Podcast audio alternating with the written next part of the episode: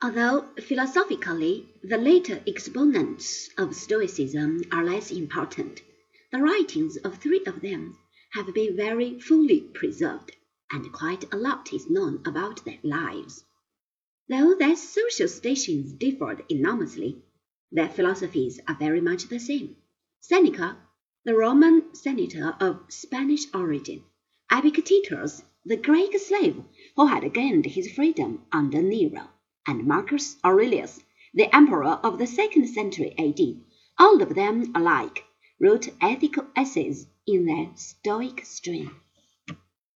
Seneca was born in 3 B.C. or thereabouts, and belonged to a well-to-do Spanish family that had come to live in Rome. He entered politics and in due course rose to ministerial office.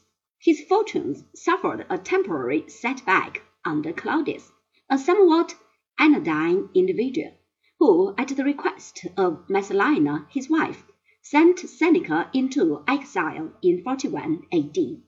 The senator, it seems, had been a trifle too free in criticizing the even freer mode of life of his empress, who some years later was indeed overtaken by a rather sudden end. Claudius's second wife was Agrippina, the mother of Nero.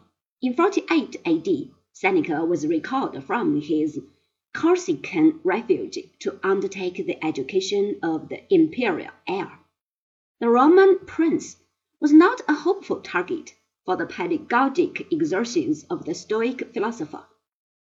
But Seneca himself was far from leading the kind of life that might have been expected from one who preached the Stoic ethic. He gathered a massive fortune, largely through lending money at exorbitant rates to the inhabitants of Britain. This may have been one of the grievances that led to the rebellion in the British province. Luckily, it now takes more than high interest rates to goad Britons into a revolutionary frame of mind. As Nero became more autocratic and insane, Seneca once more fell into disgrace. In the end, he was invited to commit suicide on pain of execution. This he did in the manner of the time by slashing his veins. Though his life had not on the whole been stoic in character, his manner of death was true to his philosophy.